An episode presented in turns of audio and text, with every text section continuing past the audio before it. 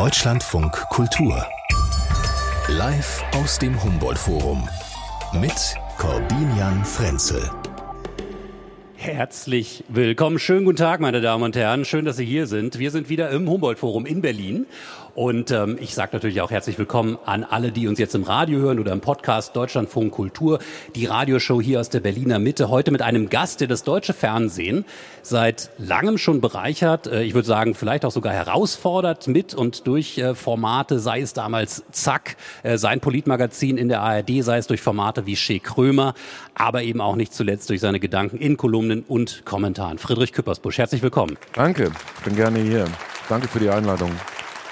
Das ist jetzt normalerweise der Moment, wo man so, wo unsere Gäste so andächtig äh, diesen Ort genießen, dann entweder so ein Bekenntnis abgeben. Ich war damals ja immer dagegen, aber bin jetzt ganz froh hier zu sein. Ähm, oder ich überlege, wie Sie, wie Sie diese Koinzidenz aus Humboldt-Forum und Karneval äh, kam auf den Gedanken, es ist Deutschlands größte Narrenkappe. Also das, diese architektonische Verwirbelung von Moderne und humanistischer Aufklärung und der alten Hohenzollern Kriegsverbrecherbude. Sehr interessant. Wer geht jetzt als was im Karneval und heißt das rheinische Lied Humboldt Täterä? Müssen wir klären. Ja, aber Sie sind jetzt, Herr Küppersbusch, wie, wie so häufig immer schon noch mal einen Schritt schneller, als ich eigentlich sein wollte. Ich bin eigentlich noch in dem Moment, wo ich Ihnen erstmal ein Gastgeschenk machen wollte, weil das, das ist, ist, ja cool. jetzt, das ist jetzt mittlerweile üblich, ne? Habe ich gesehen. Ähm, also Boris Pistorius hat einen kleinen Panzer mit nach Kiew gebracht. Äh, Volodymyr Zelensky hat so einen ähm, Pilotenhelm mitgebracht. Wir haben keinen ähm, Pilotenhelm, aber wir haben die, diese Deutschlandfunk Kultur Corporate Design orangefarbene Mütze. Da steht nicht mal Deutschlandfunk Kultur drauf. Nee, das, das sticken wir im Laufe der Sendung noch rauf. Sehr schön. Ja? Also das, damit kann ich auch als also Fan. Wir können die auch beide mal aufsetzen. Als oder? Fan, ja, das ist ja heute wieder das Format zwei Herren, keine Frisur. warum sollen wir da nicht Mütze tragen? Ich habe auch gedacht, ähm, damit man uns nicht verwechselt, wollte ich eigentlich unterschiedlich. warum wird gelacht? Ich habe eine Mütze das, auf. Ich mache auch mal, ja. So. Meine ist schon ein bisschen eingetragen. Sieht gut aus, oder? Ja. ja. Jetzt werden die komplette, komplette Anmoderation nochmal auf Holländisch machen. Herzlich willkommen. Ja, Oranje boven. Rach, rach. Äh, Herr Küppersbusch, ähm, wir reden hier, auch wenn man es noch nicht merkt, aber doch irgendwie über die großen Themen dieses Tages. Ähm, ja. Und ähm, Sie haben es ja schon angesprochen, Karneval. Da möchte ich nämlich in der Tat hin. Äh, dieses Stichwort Verkleiden, äh, Kostüme. Mhm. So als Dortmunder sind Sie so ein bisschen am, am Rande der natürlichen Linie, ne? Ja, also die Dortmunder prosen ein bisschen Karneval. Es gab einen legendären äh, Karnevalsumzug, wo sich verschiedene semikriminelle Vereinigungen nicht einigen konnten, wer jetzt eigentlich den wichtigsten Wagen fahren. Daraufhin eine, äh, eine Konfettikanone vom Dach eines Kaufhauses, am besten Hellweg, auf den irgendwie durchkorrumpierten Prinzen gerichtet wurde und immer versucht wurde, den vom Wagen zu schießen. Also wir haben es eher ein bisschen rustikal mit dem Karneval in Dortmund. Das war jetzt aber nicht Marie-Agnes Strack-Zimmermann, ne? Nein. Nee, das war äh, weit vor ihr. Ähm, wir sind ja Westfalen. Ähm, da gibt's dann eine Hochburg Münster. Das ist weit weg von uns. Und äh, wer, wer das ernst meint mit dem Karneval, das, das sind diese Kandidaten, die in Bielefeld in Zug steigen, 28 kleiner Feigling trinken und komplett besoffen in Köln dann vorm Dom rausfallen. Das ist so die Art Karneval, die ich nicht mag. Okay. Gut. Gibt's gibt's Karneval, den Sie mögen? Ich gebe mache mal ein Angebot. Äh, deswegen bin ich auch drauf gekommen. Es gibt heute in der Karnevalshochburg Berlin ähm, ah. eine Feierlichkeit und zwar im ja. Diplomatenviertel, also auch genau da, wo man es vermutet, ja. in der Landesvertretung Baden-Württemberg. Ähm, da wird äh, in schwäbisch-alemannischer Tradition die Fastnacht gefeiert, die Stockkacher, das Stockacher Narrengericht, Sie merken, ich muss Wer kennt es nicht, ja. ja, mit Cem Özdemir, ja. da kommt er ja weg, ähm, und Jens Spahn, Münsterland, haben Sie gerade erwähnt. Ne? Ja, richtig. Wird das lustig? Ja, ach, die, die, wenn man guckt, äh, Mainz, Köln, Münster, ähm, das sind Bischofssitze. Der Karneval war eigentlich eine Erlaubnis, der oft ja auch Erzbischöfe, also auch irdischen Herrscher zu sagen, vor der Fastenzeit wollen wir noch mal nicht so drauf gucken, lass es krachen. Und ähm, man durfte, die, die Obrigkeit musste was aushalten. Also die Bürgerinnen und Bürger konnten sich in spaßiger Form, haben sich über, über das Militär lustig gemacht, daher die ganzen Uniformen und Rituale im Karneval und äh, inzwischen, sie äh, Stichwort Strack-Zimmermann, Orden wieder den tierischen Ernst und so, ähm, ist da die Obrigkeit und treibt Späßchen. Also das ist weiter entfernt, könnte es von der Uridee von Karneval nicht mehr sein. Also lieber lassen. Ja, ich mag, ich habe mal lange in Köln gelebt und wenn Sie das mitbekommen, so im November in Clubs, wo, äh, weiß ich nicht, Haus und Techno gespielt wird und getanzt wird, kommt auf einmal Wiener Walz und man denkt, der DJ ist besoffen oder was ist hier los? Die Feiglinge. Ähm, ja, genau. Und ähm, aber wenn man das über drei, vier Monate diese Massenpsychose anschwellen fühlt, dann ist man Rosenmontag Jeck und auch authentisch Jeck. Aber dieses, ähm, also dieser Kaltstart-Karneval oder eben dieser dieser Honoration-Karneval, nein, danke. In Köln ist Chef äh, des der Karnevalsorganisation der Besitzer eines Beerdigungsinstituts.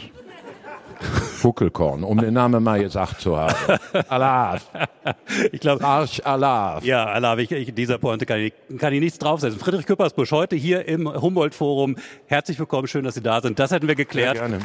Und alles andere ähm, klären wir im Laufe dieser Radiostunde. Schön, dass Sie da sind.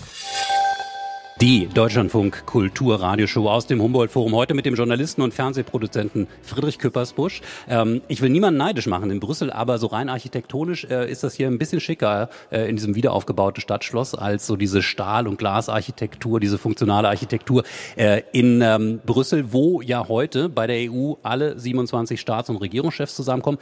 Plus eins.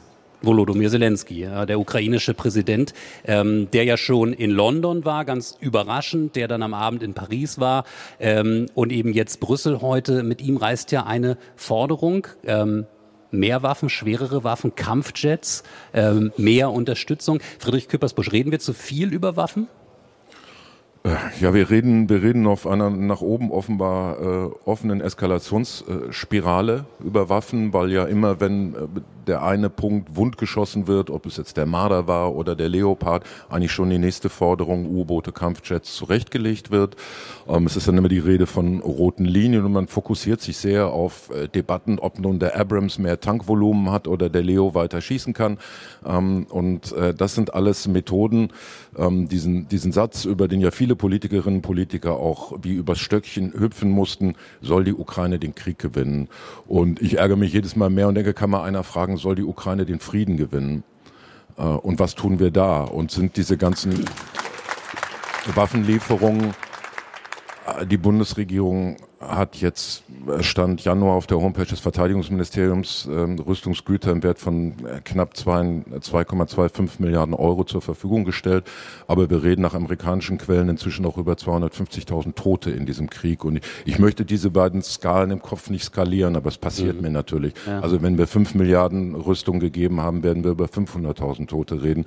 Und deswegen fehlt mir äh, diese Rüstungsdebatte muss offenbar sein. Ich glaube, dass sie bei den Jets jetzt auch vor ein Poller läuft, aus bestimmten militärstrategischen Gründen. Also das wird so einfach nicht werden. Äh, aber mir fehlt komplett die Debatte daneben, nämlich wie rüsten wir ab, wie, äh, was passiert gleichzeitig an der Verhandlungsfront. Aber das ist ja leider nach wie vor genau diese Frage. Kann man den Frieden gewinnen, wie Sie sagen, ohne Krieg zu führen und ohne im Krieg ebenbürtig zu sein. Das ist ja, das ist ja die Zelensky ähm, äh, Werbetour klingt jetzt äh, fast schon äh, zu despektierlich, nee, aber, aber ja. genau das ist ja, das ist ja das, dieser Überlebenskampf der Ukraine. Ja, klar. Also und äh, man müsste wahrscheinlich Herrn Zelensky sogar Vorwürfe machen, wenn er nicht sagen würde, habt ihr noch irgendeine Wumme, gebt sie mir mit. Natürlich, das ist ein völkerrechtswidriger Angriffskrieg, das ist eine Notwehrsituation und wenn mein Nachbar sagt, äh, ich bin überfallen worden, dann äh, gebe ich ihm alles, was ich im Schrank habe, um äh, ihn zu verteidigen. Aber ich werde auch bei jeder Waffe, die ich ihm geben, äh, fragen, wollen wir mal gucken, wie wir rauskommen aus der Nummer. Das kann ja nicht sein, dass, äh, dass dein Gegner immer noch eins drauflegt. Jetzt reden wir über Kampfjets. Ich glaube, das ist ein, ein Tunnelspiel. Die Amerikaner haben ja zum Beispiel diese HIMARS.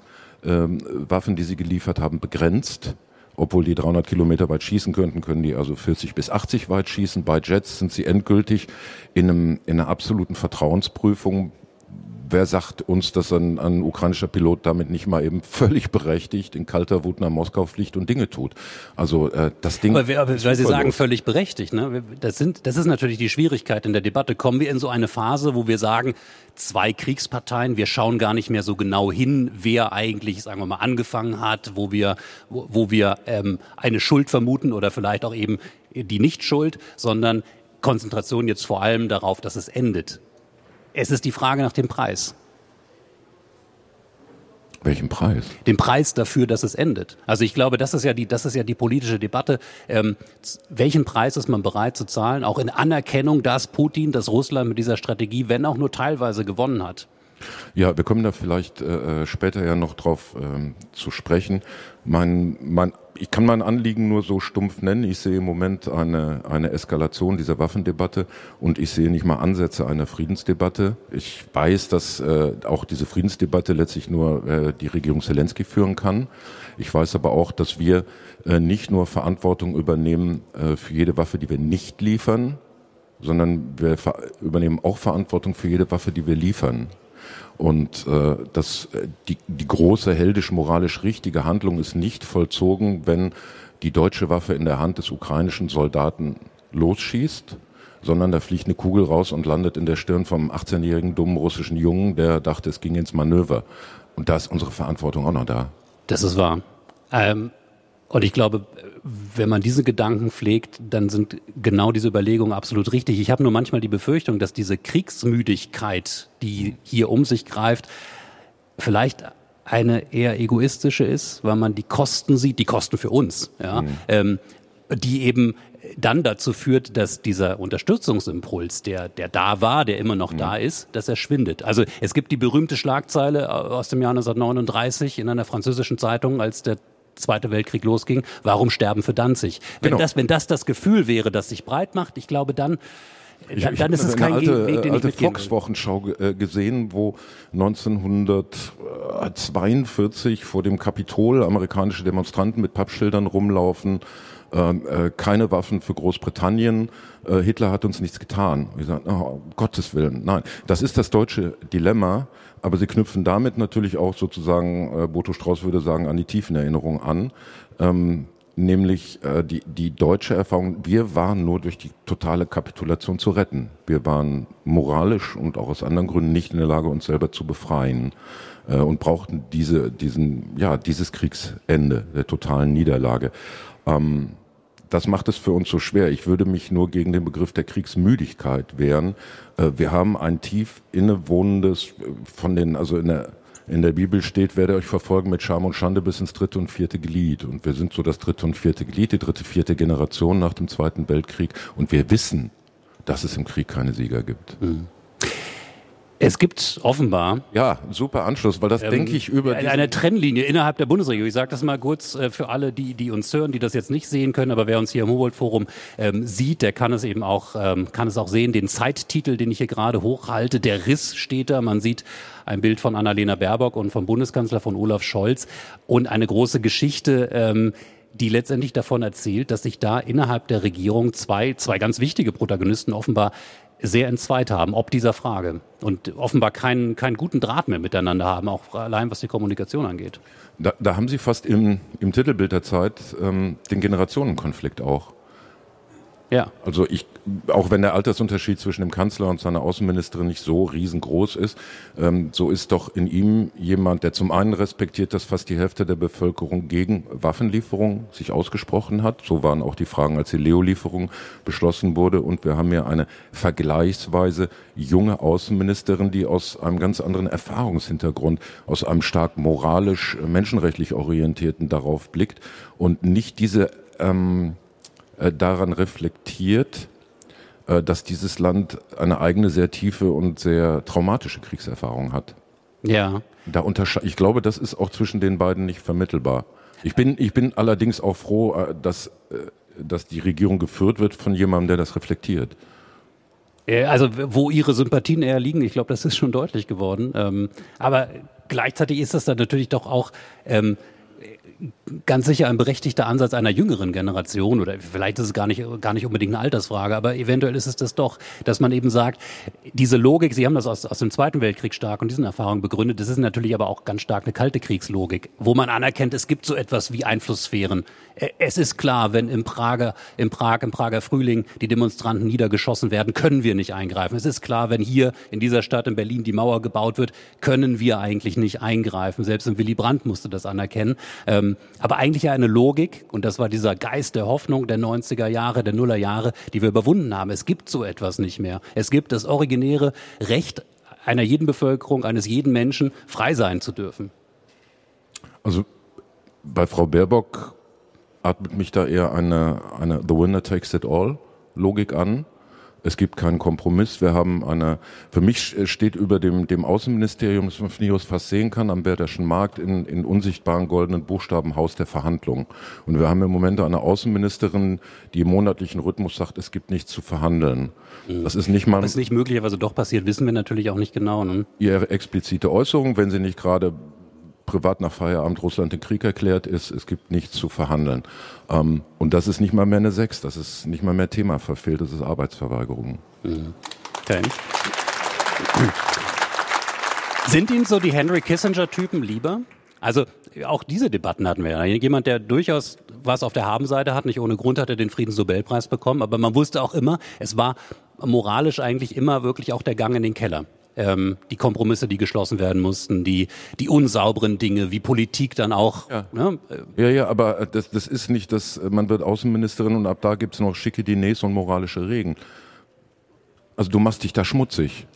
Das ist, äh, äh, wenn, wenn ein Außenminister sagt, ich bin heute zu Ihnen gekommen, um Ihnen zu bekannt, äh, bekannt zu geben, dass Ihre Ausreise kommt.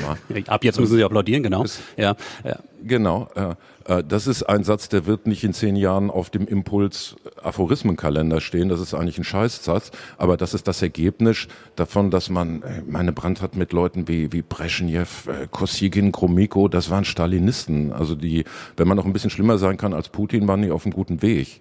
Aber er hat mit denen verhandelt, um für die Menschen was rauszuholen. Und er hat sich dafür in übelster Weise beschimpfen lassen. Wer hat die Nord Stream 2 Pipeline in der Ostsee sabotiert. Wer hat gesprengt äh, vor einigen Monaten? Es gibt heute Schlagzeilen um eine neue, nicht unumstrittene Antwort. Die USA waren es gemeinsam mit Norwegen. Das ist der Vorwurf, ähm, das ist das Rechercheergebnis des bekannten US-Journalisten und Pulitzer-Preisträgers Seymour Hirsch. Ähm, er stützt sich da auf eine Quelle in der US-Regierung.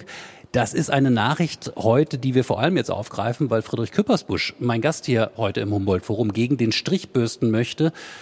Ähm, so haben Sie es angekündigt. Sie sind unzufrieden mit dem medialen Umgang mit einer solchen Meldung. Ja, ich habe das äh, gestern gelesen, ähm, habe erstmal Respekt vor äh, der Leistung von Seymour Hirsch, äh, dem wir sozusagen den Watergate-Skandal, dafür hat er den Pulitzerpreis äh, bekommen, verdanken, dem wir Aufhellungen über die Vietnamkriege oder den Vietnamkrieg verdanken, dem wir die Aufhellungen über Abu Ghraib, das Foltergefängnis äh, verdanken. Und nun kommt er also mit, mit diesem Ding, Sie haben es gesagt, er hat eine Quelle, die er schützt, offenbar auch nur eine Quelle. Er blättert Detailwissen auf, wie mit einer Sonarboje und einer 24-Stunden-Zeituhr äh, also diese äh, drei Pipelines gesprengt äh, worden sein sollen. Ähm, das ist dann wahrscheinlich irgendwie für Insider ein Hinweis, weiß er was oder weiß er nichts, wenn er technische äh, Details weiß. Und ich war sehr gespannt, wie in diese ja sehr erregte ähm, deutsche Medienöffentlichkeit diese Meldung jetzt reingehen würde. Und ich habe es dann natürlich auch heute Morgen mal ein bisschen gesucht und es gibt halt ähm, wenige Meldungen, die heißen, Seymour Hirsch, Polizeipreisträger, behauptet das ähm, sondern die Meldung machen gleich auf mit äh, Amerika lehnt empört ab, es stimmt CIA nicht, fragwürdige Enthüllung, ja. Mhm. so, ne? Und die, die Apo diese Apostrophierung, dieses Framing einer solchen Meldung finde ich eben spannend. Wo kommt das her? Was meinen Sie? Weil, ich meine, ist das ähm, vielleicht, weil es eben auch, also gut, fangen wir mal an, journalistisch eine Quelle, wissen wir beide, eigentlich zwei. Ist zu dünn. Ne? Eigentlich du brauchst zwei. zwei voneinander unabhängige Quellen. Ja. Und ähm, weil gerade bei diesen schönen Erzählungen ähm, ist, sind man ja, ist man ja schnell so bei diesen Erzählungen, die dann diese Titel Verschwörungserzählungen, Verschwörungstheorien kriegen. Vielleicht ist damit auch so eine Zurückhaltung begründet? Also als Frau äh, Strack-Zimmermann sagte, der Russe war's, mhm. habe ich diese Apostrophierung nicht gehört. Kurz drauf sagte sie auch, äh, diese, diese Luftabwehrrakete, die in Polen Zerstörung angerichtet hat, das war der Russe bis dann klar war, es war halt ein Irrläufer aus der Ukraine, so dass ich auch angehängt an den aktuellen Streit über ihre Rede. Dafür wurde sie aber auch kritisiert, unter anderem ja. an diesem Tisch hier. Ja. Nein, ich, ich äh, bin auch also sehr beeindruckt von ihrer Rede in Aachen und mit Blick auf diese beiden Fehlmeldungen von ihr schlage ich vor, nur noch Karnevalsreden, da weiß man, woran man ist. Ähm, ich nenne Ihnen noch ein zweites Beispiel. Der frühere äh, israelische äh, Ministerpräsident äh, Naftali Bennett hat am Wochenende in einem langen dreistündigen Podcast äh, erzählt, wie er vor ungefähr einem Jahr auf Bitten von Zelensky eine Friedensinitiative unternommen hat, die abgestimmt hat mit beiden, Macron, äh, Olaf Scholz, zu einem Ergebnis gekommen ist. Ähm, das Ergebnis war keine NATO-Mitgliedschaft für die Ukraine, andererseits Sicherheitsgarantien westlicher Mächte für die Ukraine. Dem hatten beide Seiten, Putin und Zelensky, zugestimmt. Und da drin gab es ein Detail, nämlich dass äh, Zelensky eine Garantie wollte, dass, es, dass man ihm nicht ans Leben geht. Das wurde gegeben. Diese Geschichte wurde in Deutschland überhaupt nicht gemeldet oder unter der Überschrift Beispiel Frankfurter Rundschau, Putins heuchlerisches Versprechen. Also es wird unterschlagen, dass es vor einem Jahr man haarscharf an einem Friedensschluss dran war, der, wie äh, Bennett dann sagt, äh, vom Westen abgeblockt wurde. Die westlichen Mächte hätten gesagt, wollen wir nicht, machen wir nicht. Und wenn überhaupt, wird nach oben gehoben irgendetwas, wo man sagt, Putin der Heuchler. Und diese, diese Verzeichnung, es gibt ja inzwischen auch eine Studie der Universität Mainz, wie die Berichterstattung in Deutschland verzeichnet ist oder wie sie akzentuiert ist, die, glaube ich, mit Jens Spahn, wir werden uns da in ferner Zeit noch vieles verzeihen müssen darüber, wie die Berichterstattung jetzt läuft. ähm, sorry, ich, ich, ich krittle jetzt wieder ein bisschen rum. Ne? Sie haben diese Geschichte auch schön erzählt. Küppersbusch TV kann ich nur empfehlen. Ein schönes Format von Friedrich Küppersbusch ähm, auf YouTube und so anderen Videokanälen zu finden. Da haben Sie diese Naftali Bennett-Geschichte erzählt. Ähm, also der frühere israelische Premierminister, der erstmal auch also eine Person ist. Ähm, wir haben ja auch äh, Interviews gehört vom früheren britischen Premierminister Johnson darüber, was alles so passiert ist, wo man zu Recht gesagt hat, na gut, wenn Boris Johnson Geschichten erzählt, müsste man ein bisschen skeptisch sein. Naftali Bennett ist auch ein Politiker von seiner, seiner parteipolitischen Herkunft her, wo man auch ein bisschen skeptisch Ohne, also das, das ist auch ein israelischer äh, Podcast, wo er, ich glaube, lange davon handelt, dass man die ganze Asigkeit und Schurkigkeit von Putin schon daran erkennt, dass er ihm ausgerechnet am Schabbat eingeladen hat und dann erstmal Wodka auf den Tisch gestellt hat. So. und er wollte nur Wein, ne? Genau. Maximal koscheren Wein. Ja. Ähm, ich meine, ich, ich gebe Ihnen einen Punkt. Ich, ich konstatiere auch etwas, nämlich, dass es gerade auch im, ich nenne, ich, ich nenne es mal das linksliberale Spektrum und damit sind wir natürlich auch häufig so im medialen Umfeld, dass es da so eine so ein vielleicht gar nicht so gesundes Grundvertrauen gibt in die offiziellen Erzählungen. Also ich meine, wenn man mal überlegt, früher war sozusagen das Grundgefühl erstmal die Skepsis, wenn etwas sozusagen aus Regierungszentralen kam, von der NATO, von solchen Institutionen, dann erst recht von amerikanischen Geheimdiensten gar nicht zu reden. Ähm, und dass da heute irgendwie so, so ein, ein Grund Vertrauen vorherrscht und man erstmal diese Erzählung für bare Münze nimmt und vielleicht sehr kritisch auf die anderen Geschichten äh, schaut. Ne? Ich habe mal in der in der Soziologie hier ähm, in, äh, auf der Toilette der soziologischen äh, Fakultät hier an der FU Berlin den schönen Spruch ähm, gesehen: Nur weil du paranoid bist, heißt das noch lange nicht, dass sie nicht hinter dir her sind. Also es passt so ein bisschen, ähm, passt so ein bisschen in dieses Bild. Aber das Problem ist ja auch so, wie Sie es jetzt gerade erzählen ähm, und diese Geschichten so erzählen. Irgendwie gefühlt ist mir das zu nah so an dieser dieser einen Erzählung, wie es wirklich war. Und alle anderen haben es verhindert. Wissen Sie, was ich meine? Es geht ums vollständige Bild. Es geht ums, äh, um das vollständige Bild. Da ist auch das, was Seymour Hirsch jetzt geleistet hat, äh, nur eine Facette, also diesen Sack nochmal aufzumachen, denn eigentlich ist es mit gegenseitigen Beschuldigungen beerdigt worden, das Thema. Und dann finde ich es erstmal gut und meldenswert, dass jemand dann nochmal nachrecherchiert hat, offenbar eine Quelle hat, wie belastbar das ist, wird sich rausstellen. Ähm, und äh, so, auch solche Friedensinitiativen zu berichten. Ähm, wir hatten ja eben im ersten, im ersten Gespräch überlegt, ja, wie sollte die eigentlich aussehen und wem stünde es überhaupt zu? Ähm, äh, das nimmt mir zu wenig Raum in der Berichterstattung ein, ja. Mhm. Aber haben Sie nicht den Eindruck, dass sich das auch verschiebt? Also zumindest reden wir immer wieder regelmäßig drüber. Also mal nur kleiner Hinweis, Deutschlandfunk Kultur hat heute Morgen auch berichtet über genau diesen, diese Recherchen mhm. äh, äh zu Nord Stream. Also wir haben es einfach erstmal auch dargestellt. Wir haben auch schon häufiger genau dieses Gespräch geführt. Wir haben gerade in der letzten, vorletzten Woche sehr intensiv über den Kissinger-Plan geredet, den er in Davos nochmal vorgelegt hat. Also ich habe den Eindruck, da, da ist auch schon einiges in Bewegung. Ja, ich wir kommen ja auch aus einer, einer äh, in dieser Geografie unvorstellbaren langen Zeit des Friedens und wir sind auch, unsere Branche ist nicht geübt in Krieg. Mhm. Und natürlich sind wir alle ergriffen von, äh, von der ein, ein eindeutigen Situation in der Ukraine, wer da schuld ist und wer, wer da Opfer ist. Und wir sind in einem Modus des Lernens, wie wir trotzdem Distanz bewahren. Ja. Ähm, Es gibt eine interessante Zahl, die kann ich äh, vielleicht in diesem Zusammenhang nennen, weil sie führt uns gleich auch zu unserem nächsten Thema. Äh, sie haben die deutschen Militärinvestitionen genannt, zweieinhalb Milliarden. Ähm, es gibt jetzt Zahlen für die Gesamtinvestition. 130 äh, Milliarden US-Dollar sind in diesem noch nicht ganz einem Jahr an die Ukraine gegangen. Durch die NATO.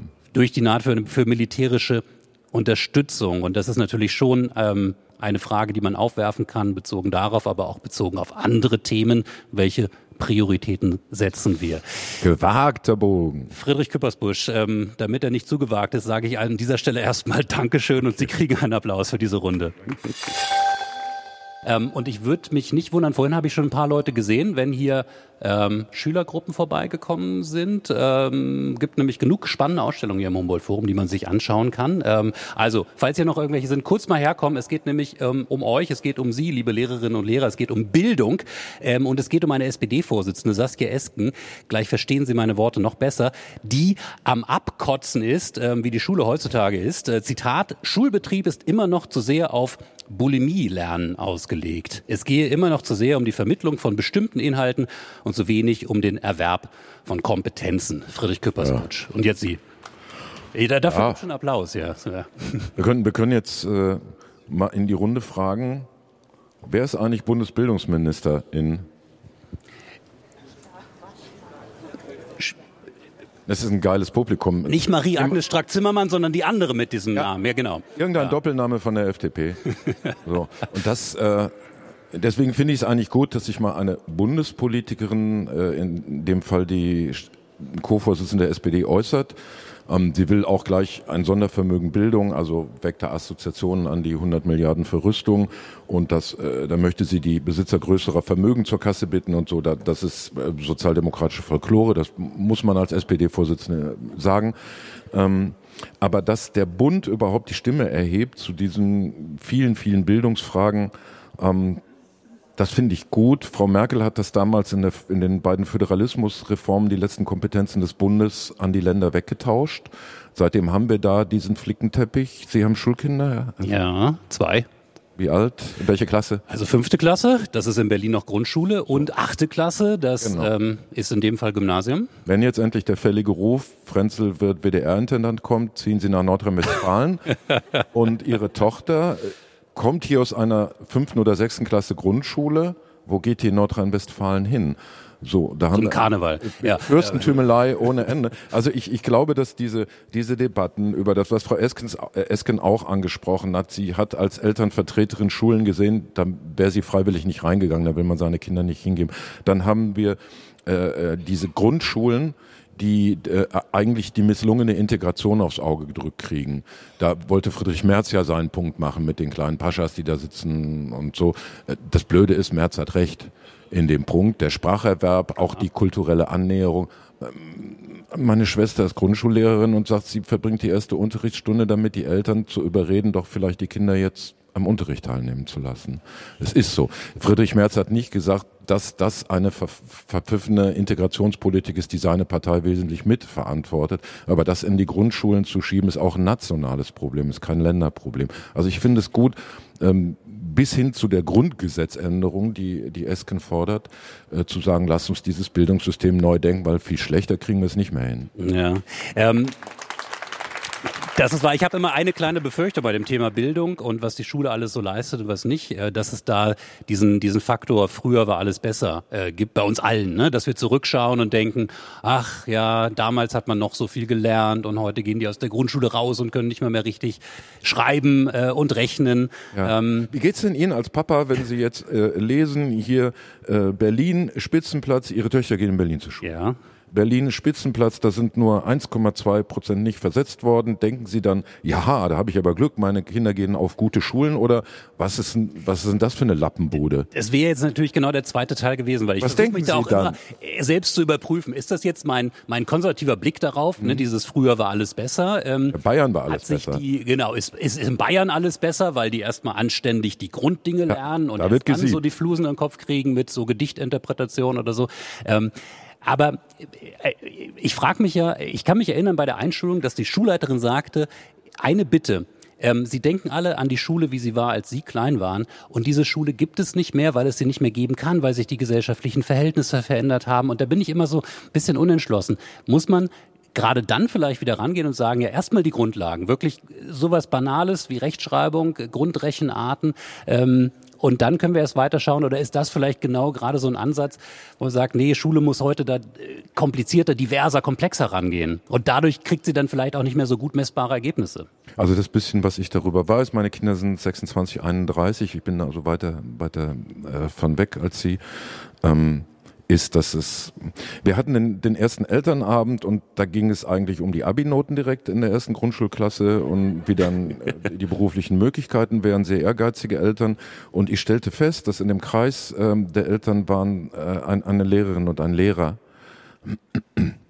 Und die wohnten. Da haben Sie jetzt gerade schön so an der Stelle nochmal, ja. Wer hat Tafeldienst? Mhm. Und die, ich fragte die, wo unterrichtet ihr denn? Ja, äh, im Norden da, äh, weiß ich nicht, in Scharnhorst oder irgendwo im Norden von Dortmund. Und ich sage, naja, okay, aber warum sind denn eure Kinder hier auf der Schule? Und sagen die, ja, die Schule im Norden, Dor Ruhrgebiet immer Armutsgefälle in den Städten Essen, Bochum, Dortmund nach Norden hin, äh, die kenne ich ja, da unterrichten wir, da gebe ich meine Kinder nicht hin. Ja. Und wir waren dann in der Klasse, da war irgendwie Co-Edukationsexperiment, die waren 17 Schülerinnen und Schüler mit zwei Lehrerinnen. Das war super. Also für meine Kinder alles fein. Also wenn solche, wir, ja. solche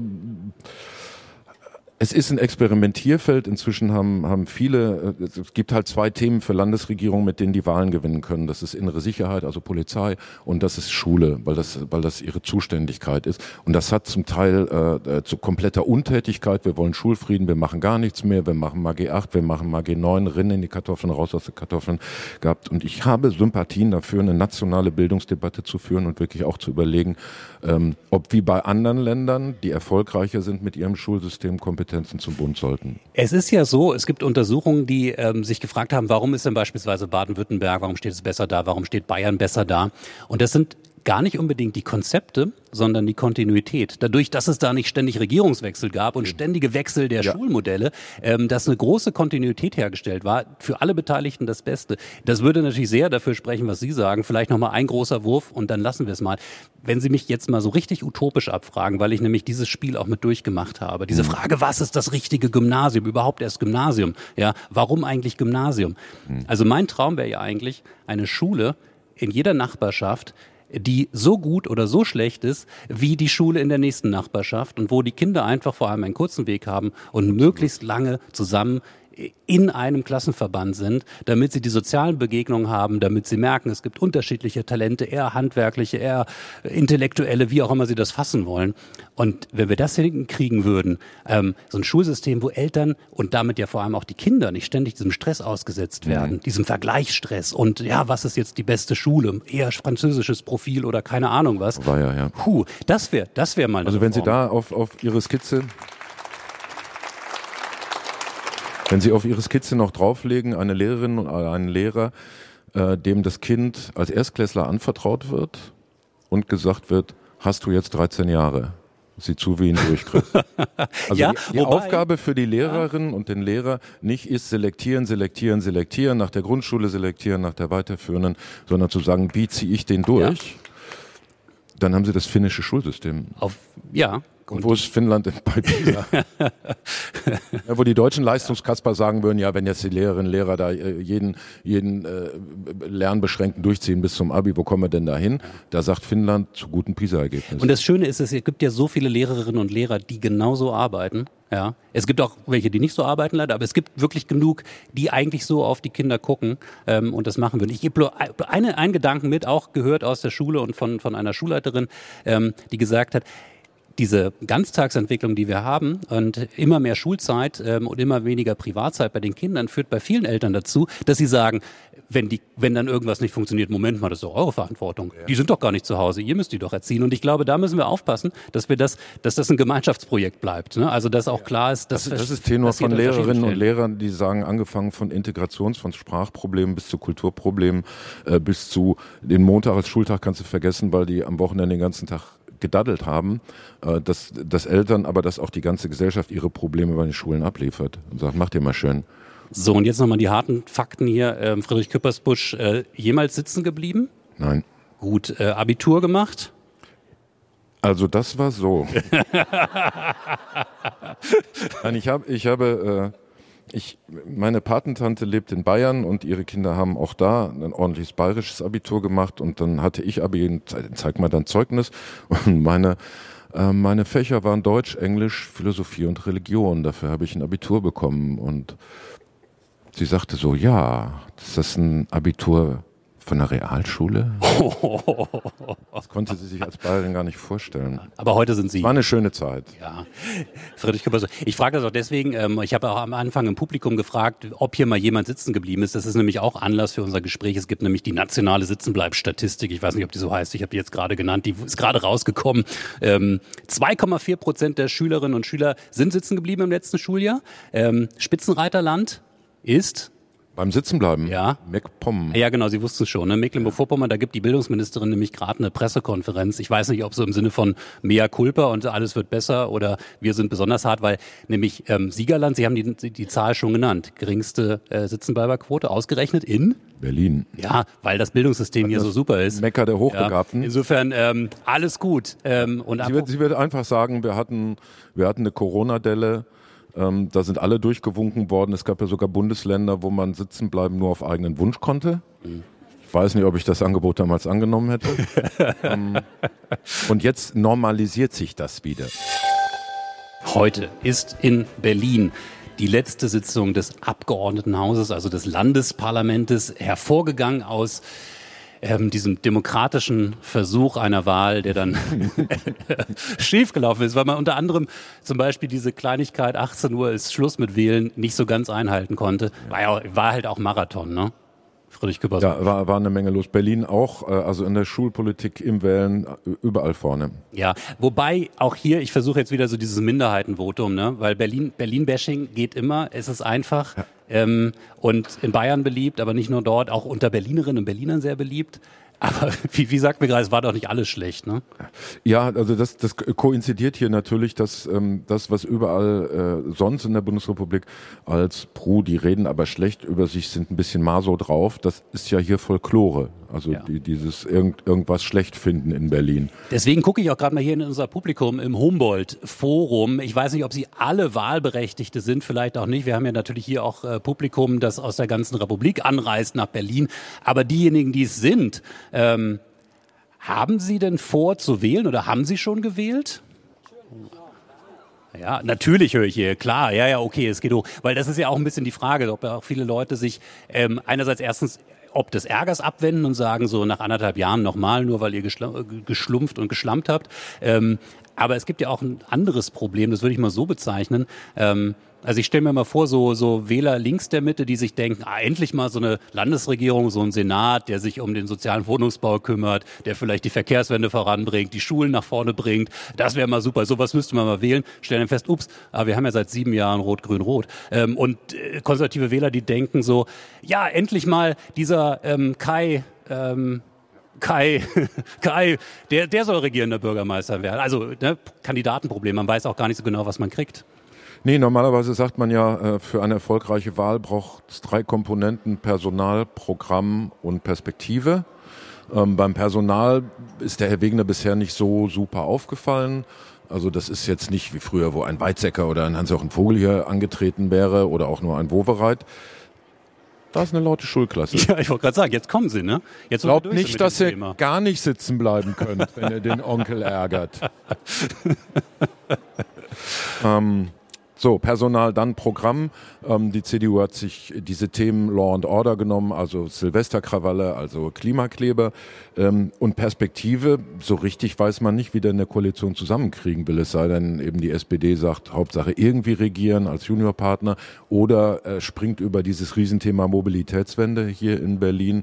Ähm, ohne, ohne diesen Sprung würde er mit den Grünen keine Koalition hinkriegen. Also ist alles recht ungewiss und dann sind 26 Prozent schon ein verdammt gutes Umfrageergebnis. Mhm. Ja, ähm, also das muss man nochmal sagen. Ne? Ähm, CDU in den Umfragen gerade vorne, dahinter kommt dann, das, die tauschen sich immer so ein bisschen ab, Grüne oder SPD. Also es haben im Prinzip so drei Parteien Chance, äh, hier die regierende Bürgermeisterin, den regierenden Bürgermeister zu stellen. Franziska Giffey ist das im Moment, ähm, ja noch gar nicht so lange. Die konnte jetzt wirklich ich, die war eine der wenigen, die sagen konnte, ich war jetzt wirklich nicht verantwortlich.